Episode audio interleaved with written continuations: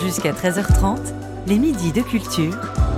Nicolas Herbeau, Géraldine Mosna-Savoie. Place à la rencontre. Aujourd'hui, notre invitée est chef d'orchestre. Dans le monde, et selon des chiffres de 2022, elles sont 62 sur un total de 778 chefs d'orchestre, soit 7,9% précisément. Ça vous donne une idée, être une chef d'orchestre aujourd'hui reste encore exceptionnel. Pour sa part, notre invitée continue depuis 15 ans, du Brésil à l'Italie et maintenant en France, à tracer sa voie.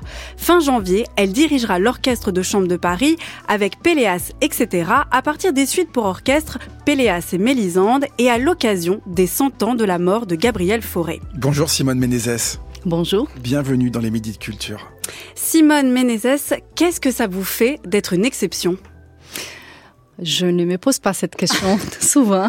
Pas tous les matins au réveil en vous coiffant? Non, je pense que euh, les buts, c'est de, de, de, faire mon travail. Les seules choses, c'est qu'on sait que la réalité de, de le challenge, elle est, elle est quotidienne. Euh, mais on, on, on, avance parce qu'on a très clair euh, ce qu'on on veut faire avec notre vie, avec notre cœur, avec la musique. Alors là, j'ai parlé de la place euh, des femmes chefs d'orchestre, mais il faudrait déjà parler en fait de ce métier de chef d'orchestre. 778 chefs d'orchestre. J'ai du mal à me rendre compte en fait euh, quelle est la part des métiers dans, dans le monde, mais ça semble très peu en fait. Ce métier-là est déjà un métier exceptionnel. Et oui, c'est vrai parce que c'est les numéros d'orchestre dans le monde aussi, c'est pas énorme. En général, euh, les Américains, ils, ils disent parmi les recherches qu'on a euh, une orchestre, une bonne orchestre chaque fois qu'on a une ville d'un million d'habitants. Hmm. Donc, euh, ça veut dire qu'il faut qu'il y ait une ambiance culturelle forte suffisamment pour euh, tenir cette structure qui c'est une orchestre avec 60 euh, à, à, une centaine de musiciens professionnels euh, qui vivent parmi sa musique. J'ai dit le métier de chef d'orchestre. Vous, Simone Ménessès, est-ce que pour vous c'est un métier? C'est un métier. Vraiment un métier avec des horaires. Euh, c'est pas j'attendais une passion, de l'art, une expérience transcendante. Non, c'est quand même un métier avec des horaires, un salaire, euh, des, congés à prendre, etc. Absolument. Bien sûr que c'est un métier qui, euh, qui comparable à un métier d'un sportiste. C'est un métier de, de haute performance, c'est un hmm. métier d'art, c'est un métier de, de vocation, mais c'est un métier. Alors j'ai dit, Simone Ménessès, que votre actualité, mais il n'y a pas que celle-ci, mais on commence par celle-ci, c'est celle euh, de l'orchestration, donc de l'Orchestre de Chambre de Paris avec Péléas, etc. Ce sera fin janvier. Je vous propose tout de suite d'écouter justement le prélude de Péléas et Mélisande de Gabriel Fauré. Mais bon, hélas, ça n'est pas votre direction.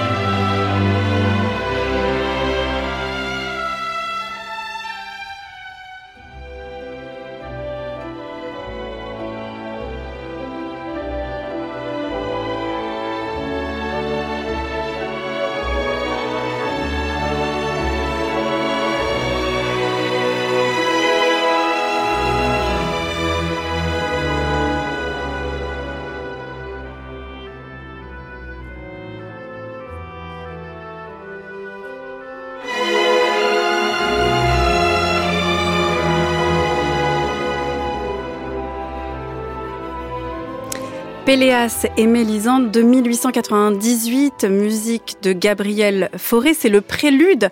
Là, c'est l'Orchestre symphonique de Boston, c'était en 1987 par Seiji Ozawa. Qu'est-ce que ça vous fait d'entendre ce prélude, Simone Ménès? Est-ce que vous allez diriger. Est-ce que spontanément, là, je vous remets en fait dans une ambiance de travail où vous dites, vous avez spontanément envie de prendre votre baguette et de diriger l'orchestre? Ah, ça, ça fait plaisir d'écouter cette musique juste après les infos, euh, nous amener un peu à cet univers euh, euh rêveuse de euh, de la musique de, For de c'est un compositeur formidable. Euh, ça fait déjà un peu déjà vu parmi les mémoires qui, qui jettent cette musique et, et, la projection de ça que va être les concerts à l'Orchestre des Chambres de Paris. Ouais, ça fait plaisir de l'écouter. Et qu'est-ce que, euh, comment on aborde en fait une telle œuvre que celle de Forêt euh, Comment on se dit, voilà, moi, euh, l'interprétation, le, l'orchestration a été fait d'une telle manière, par exemple dans les années 80. D'ailleurs, j'aimerais bien vous poser une question après, Simone Mensès, sur les orchestrations différentes en fonction des générations et des époques. Mais qu'est-ce que vous pouvez apporter vous? Quelle aide va, être votre approche? Est-ce que c'est juste de, de bien distribuer euh, les intentions en fonction des instruments face à vous dans l'orchestre ou est-ce que c'est vraiment d'y apporter une interprétation qui vous est singulière? Euh, Quand je, commence le travail de choisir comment faire l'interprétation d'une musique, la première chose pour moi, c'est de, comprendre bien les contextes euh, qui cette compositeur a travaillé. Je sais qu'il y a certains chefs qui vont commencer par la musique, tout simplement, par Donc la partition. Hmm. Et après, ils ont allé dans les contextes. Moi, je préfère aller dans les contextes d'abord, de savoir quand il a composé, pourquoi il a composé, euh, qu'est-ce qui s'est passé dans sa vie privée à ce moment, parce que pour moi, ce sont des informations très, très importantes qui peuvent donner des pistes pour après, dans la partition, découvrir des choses qui, sans avoir cette optique avant, je pouvais pas découvrir. Donc, euh, une chose intéressante pour euh, moi dans ces concerts, c'est justement cet regard euh, sous forêt, euh, un regard euh, presque un hommage sous forêt à, mm. de, à ces compositeurs. Et pour moi, Forêt, il, il représente un, un type de musique française assez pur. C'est comme si elle était euh, un peu le Mozart de, de, de, la musique française. Carrément. Oui. Parce qu'il y a une, une singularité, une mélodie fluide qui sort euh, très naturellement de chez lui. Euh, comme Mozart, bien sûr, on parle de compositeurs de mm. l'époque différente, mais je parle un peu de la de l'âme de ces compositeurs que je vois de cette forme. Euh, et, et, aussi sans, sans être prétentieuse. Euh, il voudrait il n'avait pas de prétention de, de sembler ceci à cela. Il avait juste sa langage très, très authentique. Et, et c'est ça qui, à mon avis, c'est la force de, de ces compositeurs et c'est ça que j'essaie de souligner dans ma façon d'interpréter euh, cette musique. Mais là, le défi est encore plus compliqué pour ces soirées de Péléas, etc., parce que c'est une soirée qui est organisée autour de Péléas, mais il y a plusieurs compositeurs. Il y a donc Forêt, c'est le centenaire de sa mort. Euh, il y a Sibelius, il y a Augusta Red Thomas, c'est l'envers des destinées. Il y a aussi une création pour orchestre violoncelle et voix de baryton basse, c'est une commande de l'orchestre de chambre de Paris. Il y a aussi de Gabriel Forêt des élégies. Et enfin, les berceaux, un morceau composé par Forêt. Là, à chaque fois, quand même, ça nous plonge. Vous devez vous plonger dans des atmosphères différentes et en même temps les articuler pour en donner une soirée, on va dire, harmonieuse. Absolument. Mais ça, c'est super intéressant parce que d'une côté, c'est une soirée qui va euh, tourner autour des forêts et euh, de cette âme euh, transparente musicale et qui on, on rencontre de contrastes qui amène un intérêt dans les programmes. Donc, d'une côté, c'est les contrastes avec euh, avec Péléas et Mélisande de Sibelius, qui c'est le même sujet, qui inspire deux, deux compositeurs complètement mm. différents. Et Sibelius, il apporte euh, aussi un regard euh, euh, presque impressionniste, mais d'un compositeur qui n'est pas un compositeur français, qui est un compositeur euh, finlandais. Donc ces contrastes, c'est très intéressant aussi, même pour l'intérêt du programme. Il, y Augusta qui c'est cette commande qu'on a fait, euh, que l'Orchestre des Chambre de Paris a fait pour cette compositrice américaine. Elle apporte de, de sa côté son, par son regard un hommage à Forêt. Donc, euh, elle a voté euh, qu'est-ce qu'elle pouvait dire de forêt? Donc c'était très intéressant de voir les résultats de cette commande. Euh, j'attendais d'une compositrice américaine comme Augusta euh, quelque chose euh, fort au niveau mm. rythmique, etc. Donc rien à voir avec forêt qui est plus, vous l'avez dit, rêveur, pur, transparent. Et là, on était très surpris parce qu'elle a fait vraiment quelque chose un peu plus rêveux, un peu plus transparent, différent de, de, de la langage qu'elle utilise d'habitude. Donc, euh, c'est un, un concert très intéressant.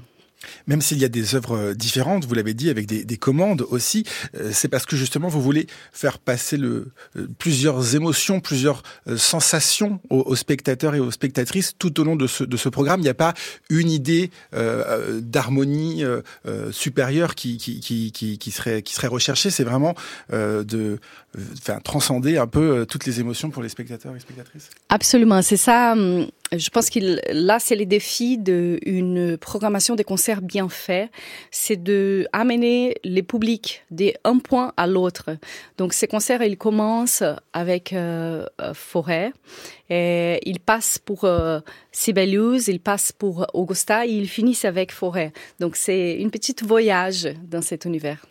Vous avez dit, Simone Ménessès, que vous abordiez toujours une œuvre d'abord de manière en, en vous plongeant, j'allais dire global, mais en fait en vous plongeant non pas seulement dans la musique, mais aussi dans la biographie.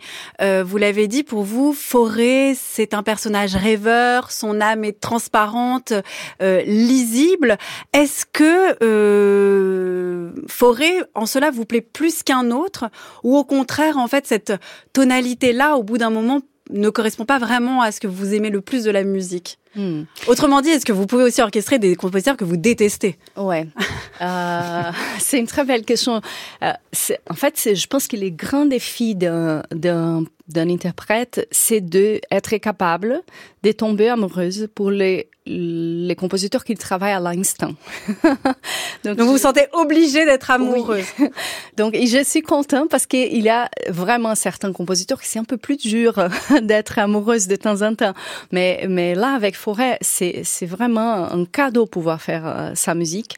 Euh, mais c'est quel, quel compositeur C'est difficile de, de, parce que parce qu'on n'aime pas parce que vous n'aimez pas leur personnalité vu que vous vous imprégnez de leur biographie ou parce que vraiment c'est une musique qui, qui ne vous touche pas? Je pense que c'est des musiques qui ne touchent pas tout le monde de la même manière. Donc euh, un exemple euh, d'un compositeur qui c'est un compositeur qui mon intellect reconnaît qu'il est extraordinaire, -hmm. mais mon âme n'est pas très attachée. Par exemple Wagner. Donc c'est un compositeur qui je ne me j'aurais un peu du mal de défendre vraiment avec toute mon être et un projet avec lui. Mais c'est, c'est encore une fois, c'est une question de personnalité. Je suis sûre qu'il y a plein de très chefs. Vous en avez déjà euh, dirigé du Wagner? Euh, Non, j'évite un peu. ah oui, vraiment à ce point-là. Mais ça se trouve, en, en, le dirigeant, vous pourriez développer une forme d'intimité avec Wagner, y trouver une peut-être quelque chose qui vous est resté euh, imperceptible, euh, opaque, ou vraiment vous vous êtes sûr que ça n'est pas pour vous? Par instant, c'est pas pour moi.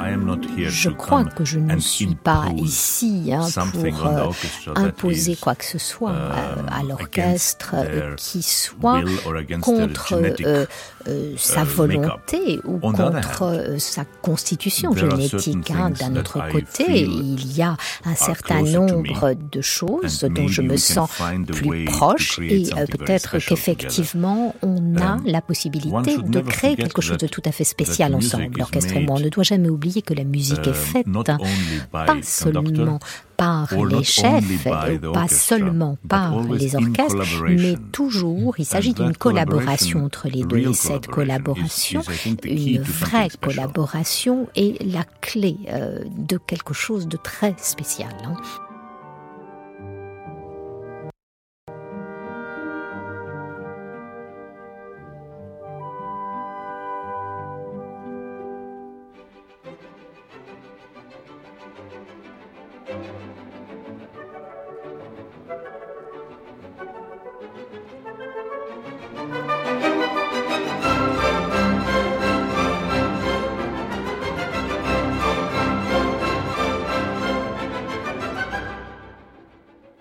La voix du chef d'orchestre estonien Pavo Jarvi, c'était sur France Musique dans le magazine le 13 septembre 2010. Vous l'avez dit, Simone Ménécès, en l'entendant, ça a été votre professeur pendant dix ans. Il a marqué, euh, Pavo Jarvi, un véritable tournant pour vous. Est-ce que c'est lui qui vous a donné envie de devenir chef d'orchestre? Euh... Ou ça date? oui, il y a bien avant. Oui, non, je commençais à diriger avant Pavo. Une chose qui Pavo m'a apporté vraiment, c'était la liberté de, de, choix interprétatifs. Donc, par exemple, pas Wagner. Exactement. Donc, euh, en fait, la, il y a deux façons de. Ah, avant, les, les chefs d'orchestre en général, ils avaient cet compromis avec la partition et un peu aveugle dans le sens où il faut que je sois vraiment dans les notes euh, euh, note par note, sans forcément avoir la liberté de rechercher les contextes, mm. avoir la liberté de, de réfléchir qui une orchestre ne peut pas faire exactement égal l'autre parce que ce sont des êtres humains différents. Une salle ne peut pas être égale l'autre. Mm. La respiration du jour, c'est différent. Donc, euh, trouver l'organicité pour la musique. C'était la chose euh, plus importante qui Pavo euh, m'a donné la liberté de d'apprendre. Ça, ça tient vraiment à son approche à lui, ou est-ce que vous estimez, Simone Ménécès, que c'est aussi un mouvement en fait qui a touché tous les métiers de la musique, toute l'approche qu'on a de la musique, c'est-à-dire pas uniquement spécialisée, très euh, technique en fait, liée à la partition, liée à la tonalité, mais vraiment qui s'est a réfléchi, qui a fait un, un travail réflexif sur qu'est-ce qu'on veut dire, qu'est-ce qu'on veut faire de cette musique-là. Je pense qu'il y a plus d'autres personnes, sûrement. C'est un mouvement de la musique qui, bien sûr, Pavo était quelqu'un très fort dans ce mouvement, mais qu'il y a plusieurs voix qui sont dans la même direction. Je pense qu'il a, dans les années 70, la musique historiquement euh, euh, baroque, à, la, euh, revenir à cette source, pas de la partition, mais des comment on jouait à cette époque. C'était la porte d'ouverture mm. euh, pour rentrer dans cet univers. Il, et peu à peu, on a compris qu'on on, a ça partout. Par exemple, dans la euh, dans la musique euh, de Villa Lobos, dans la musique brésilienne, qui c'est. On va en parler, oui, mais allez-y. C'est euh, une chose chez moi. Euh, si on a quatre croches, ta ta ta ta, je peux pas jouer ta ta ta ta. Il faut que je joue ta takachita parce qu'il y a déjà un rythme, un savoir-faire qui est qui n'est pas écrit dans la partition. Et, aller plus loin dans cette recherche, c'est quelque chose qui qu'il faut qu'on fasse aujourd'hui avec tous les répertoires, et pas seulement avec les répertoires baroques. Et, et est quelqu'un euh, dans cet esprit comme plusieurs d'autres. Donc, ce qui veut dire, Simone Ménécès, s'adapter non seulement donc il y a la partition, mais à l'état d'esprit, euh, mais aussi la biographie en fait du compositeur, l'orchestre avec lequel vous allez travailler, le lieu de cet orchestre. C'est-à-dire que ça doit pas être pareil, un orchestre à Los Angeles et un orchestre à Berlin, j'imagine. C'est pas le même état d'esprit, c'est pas le même rapport au travail. Et puis aussi l'état d'esprit de la scène, ce qu'on veut en faire. On a parlé de Péléas, etc. C'est un concert qui est chorégraphié. Et il y a quand même un choix qui est très fort qui a été fait, c'est-à-dire d'éradiquer les fauteuils et que les spectateurs soient allongés, puissent bouger et que des danseurs évoluent au milieu d'eux. Donc ça aussi, ça change la manière dont on va offrir la musique à des spectateurs. Absolument. Ça, c'est, c'est quelque chose que j'adore. et qui, euh, C'est de penser au lieu? Oui, et qui dans les cas de l'Orchestre de Chambre de Paris, de ces projets, on était allé vraiment loin. Euh, c'est pas seulement réfléchir à un endroit, mais réfléchir que les concerts soient pas seulement un concert pour écouter la musique, mais que soit une expérience. Mm. Euh, et, je trouve que c'est une, une, une apport très moderne parce qu'on vit dans un moment où on peut écouter la musique n'importe où. Euh, par Spotify, oh, je peux écouter n'importe quel orchestre du monde, mais avoir une expérience euh, de, de rencontre avec un artiste dans une, salle différente euh, où je peux voir, ressentir les choses différentes, c'est, c'est quelque chose qui, va devenir de plus en plus euh, intéressant et je pense qu'il a une grande valeur. Les gens ont besoin de ça. Comment on peut penser a priori à, aux, sensations, aux sentiments même des spectateurs, sachant que vous jouez dans des salles différentes, que le public est différent, que vous ne pouvez pas forcément bien le connaître, et puis que ça se joue tellement à l'instant. Il y a quelque chose dans l'air, parfois ça fonctionne, d'autres fois ça fonctionne pas, c'est un jeudi, c'est moins bien qu'un vendredi. Euh, voilà, comment on peut prévoir ça quand on est chef d'orchestre et qu'on attend de vous justement d'avoir la maîtrise totale de cette soirée? Hmm. euh, Je pense que l'artiste, il, il peut être capable de changer une atmosphère. Euh, et c'est ça notre rôle d'être nous-mêmes remplis de quelque chose vraiment fort qui on soit capable de amener ça sans laisser nous contaminer un peu par mm. d'autres choses qui sont autour. Et on a des humains, il y a parfois on n'arrive pas, mais c'est les bouts de chaque jour, je pense, d'un artiste. Mm. Et, les artistes qu'on admire les plus sont les artistes qui arrivent vraiment à faire ça, qui rentrent dans un, un concert, dans une ambiance, il apporte quelque chose qui va changer l'atmosphère de cette ambiance. Ça, c'est cette idée-là que vous aviez quand vous, vous avez décidé de vous lancer dans cette carrière de chef d'orchestre, vraiment de vous dire, c'est sur moi que repose l'atmosphère d'une soirée, la manière dont la musique, dont des, des compositeurs que j'estime plus que tout, doivent être reçus par un public Un peu. En fait, dans ma tête, euh, j'ai une, je peux un peu travailler pour construire une, une idée tellement forte que j'ai tellement envie de la partager et j'essaie de nourrir ça jusqu'au point qu'elle puisse euh, jaillir pour un concert. Qu'est-ce que ça vous fait quand vous entrez sur la scène? Moi, j'ai dans ma tête la, la, les mots qui viennent, c'est euh, bienvenue. C'est le public est bienvenu, les musiciens sont bienvenus. On est là pour faire quelque chose ensemble. Vous êtes la seule personne qui est de dos dans une salle de concert. C'est quand même très bizarre. Oui. On voit tout le temps de dos. Oui, c'est vrai. Et euh, ça, c'est, c'est d'une côté, c'est bien parce que je, je, je regarde pas le public en face et je peux être plus concentrée dans, dans, dans mon art, dans mon travail, dans la musique. Euh, de l'autre côté, ça, J'aimerais bien regarder de temps en temps le public. Vous pouvez pas jeter des petits coups d'œil oui. comme ça? Euh, Donc j'aime bien quand, quand dans les concerts, avant un encore, je tourne juste pour euh, laisser une petite mot et créer une connexion euh, visuelle avec le public. On va écouter tout de suite un, un extrait d'un compositeur dont vous avez parlé, Simone Ménessès, qui reste, il me semble, assez peu connu en France. 12h, 13h30, les midis de culture. Géraldine Mosna-Savoie, Nicolas Herbeau.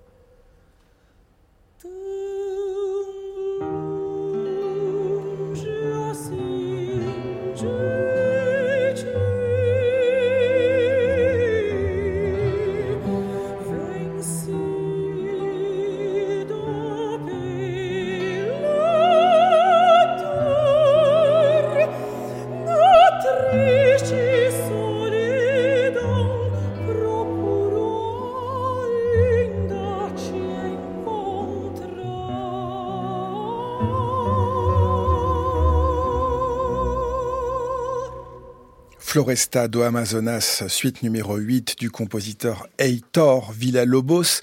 Et c'est un morceau extrait de votre disque Amazonia. Votre disque Amazonia, Simone Meneses, est paru et sorti en septembre dernier. C'est le fruit d'une collaboration avec le photographe brésilien Sebastião Salgado. Donc le fruit de ce travail, c'est vraiment une tournée française européenne durant laquelle vous projetiez des photos de Salgado et que vous, j'allais dire que vous accompagnez de cette musique, mais en fait ce serait trop réducteur euh, pour euh, votre euh, votre direction, Simone Simone Meneses. Alors avant qu'on rentre peut-être dans, dans cette expérience-là, qui est une autre, un autre type d'expérience sensorielle, juste dites-nous quand même qui est Heitor Villa Lobos, qui reste peu connu en France, non? Mm. Euh, Villa Lobos, c'était les compositeurs brésiliens plus importants. Euh, il a écrit plus de 1000 euh, œuvres et euh, il, y, il a créé ça qu'on considère un, peu la base de la musique classique brésilienne avec des influences, des influences très fortes de, la rythmique qui vient de, des Indiens, des Africains, mais aussi des Stravinsky et d'autres compositeurs classiques. Et euh, avec une influence très forte de la couleur française, des compositeurs français, parce qu'il a vécu en France un bon moment. Et euh, il a développé aussi une orchestration unique qui, euh, euh qui n'est pas assez connu euh, et qui a inspiré, par exemple, Messiaen à écrire Tourangalil. Il y a une interview de Messiaen qui dit que Tourangalil était inspiré par l'orchestration des Villa-Lobos. Donc, c'est un compositeur à découvrir encore. On connaît deux ou trois œuvres qu'il qui a fait, mais il y a des choses formidables comme Amazonie qui j'essaye de défendre. Et d'ailleurs, euh, en, en, faisant quelques recherches sur lui, en fait, il, il est assez contemporain en fait. Euh, il est mort, j'ai vu, en 1959. Comment vous expliquez qu'il y ait des frontières aussi fortes euh, dans la musique, alors même que la, musique, la musique, on le dit, c'est peut-être une tarte à la crème, mais est un langage universel. Euh, comment vous expliquez ça alors cette, cette imperméabilité entre des traditions, entre des chefs, peut-être même des monopoles presque de musique classique? Hmm. Euh, une fois, j'étais en train de discuter avec euh, un programmateur très connu en Europe et il m'a dit une chose très intéressante. Il m'a dit ce qui manquait pour Villa-Lobos, c'était un chef international très connu pour lui défendre dans le monde. Euh, il a dit ça c'est les rôles par exemple de Bernstein pour mettre dans les répertoires plusieurs compositeurs mm. américains qui on n'a pas eu avec Villa-Lobos. Donc euh, je pense que pour franchir cette barrière, il faut vraiment que certains interprètes euh, soient capables de peu à peu mettre la musique de, de, ces compositeurs dans de grandes salles pour euh, générer un effet euh, d'intérêt. Et, euh, et, et, moi, je suis contente de pouvoir faire ça euh, en partenaire, pas avec un autre musicien, mais avec un photographe, mm. qui c'est le cas de ces projets avec Salgado. Il, il, il est fait de, de, qui fait déjà cet projet de, de gens euh, qui commencent à découvrir la musique de cet compositeur. Et comment euh, vous, vous voyez-vous votre métier? Est-ce que vous pensez que vous, vous pouvez justement, euh, vous avez une carrure maintenant, une renommée euh, mondiale qui vous permet de chambouler un petit peu l'idée qu'on se fait de la musique classique et l'idée de grands répertoires classiques? Euh, J'essaie de chaque jour vivre les jours et les faire dans ma mesure. Et, et j'espère les faire, mais pas pas toute seule. J'espère aussi peu à peu essayer de, de fédérer d'autres artistes, d'autres personnes qui qui peut défendre avec moi cet répertoire.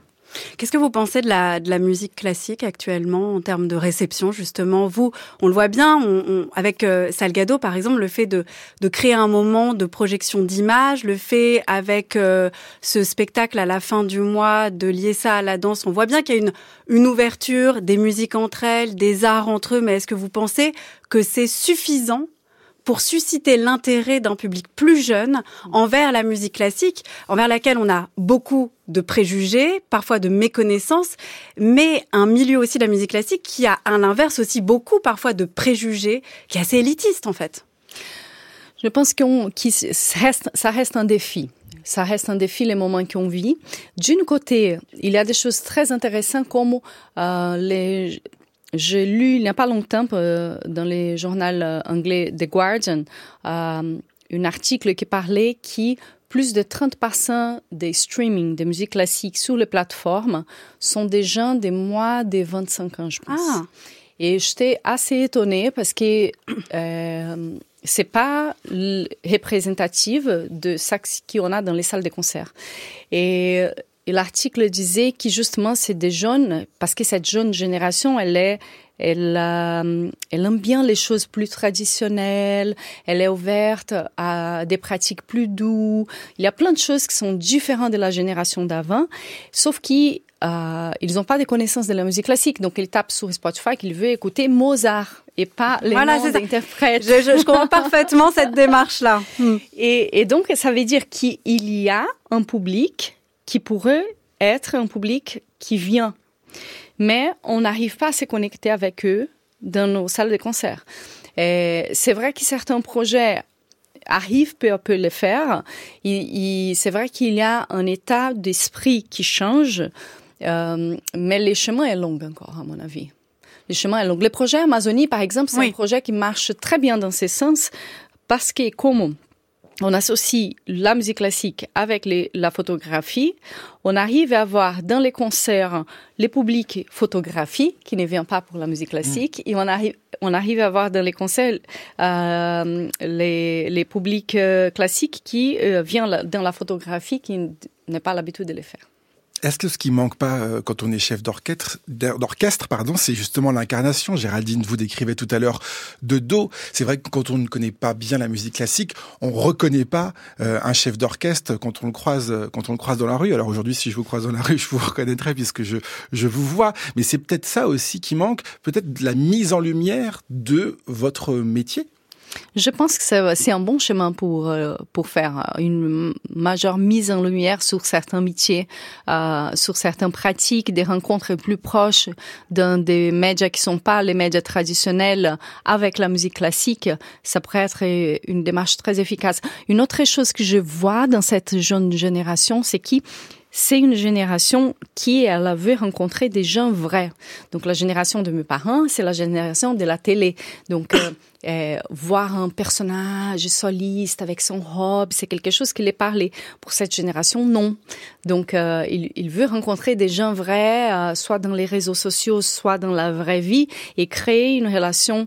Et, et aussi, c'est une génération qui n'est pas intéressée à venir dans un concert pour avoir des informations musicologues.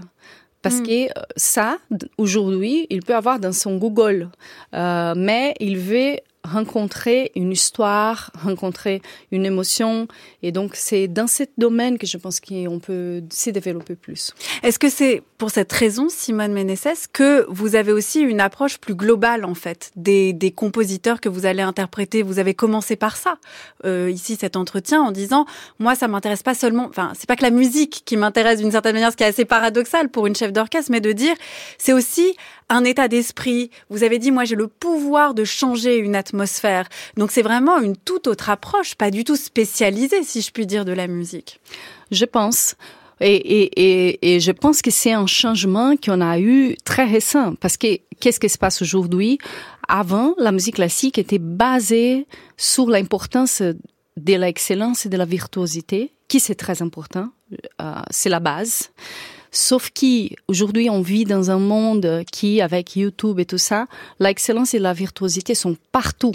Donc euh, c'est pas ça qui va être les facteurs de de. Ah, vous trouvez pas que le niveau a baissé Au contraire, vous trouvez en fait qu'il y a une virtuosité qui s'est démocratisée, c'est ça? Je trouve. On peut avoir un, euh, plein de, de, pianistes extraordinaires sur euh, YouTube et qui n'ont pas vraiment une carrière euh, et qui mais on les artistes, c'est d'autres choses. C'est quelqu'un qui a, qui a cette euh, base d'excellence et de virtuosité, mais qui apporte quelque chose de plus.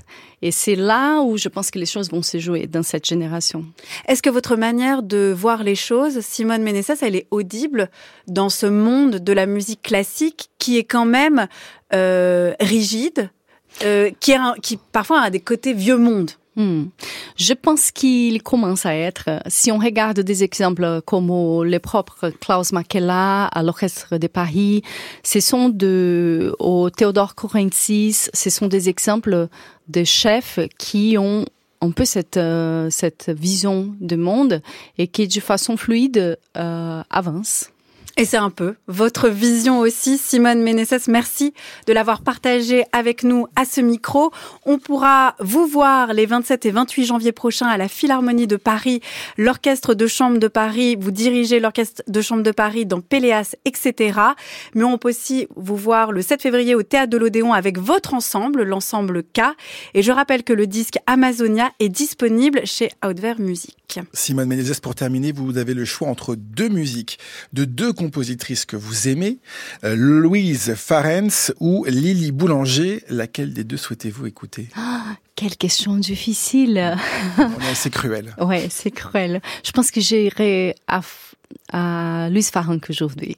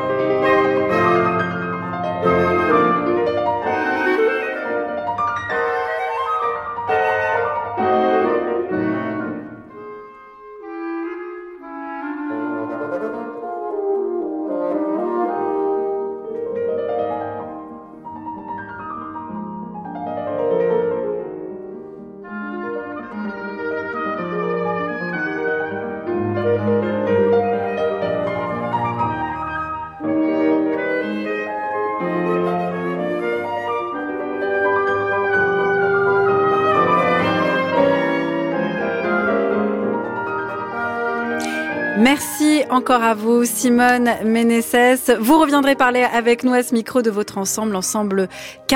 Et un grand merci à l'équipe des Midi de Culture qui sont préparés tous les jours par Aïssatou Endoy, Anaïs Isbert, Cyril Marchand, Zora Vigné, Laura Dutèche-Pérez et Manon Delacelle. Réalisation Nicolas Berger, prise de son Anthony Thomasson.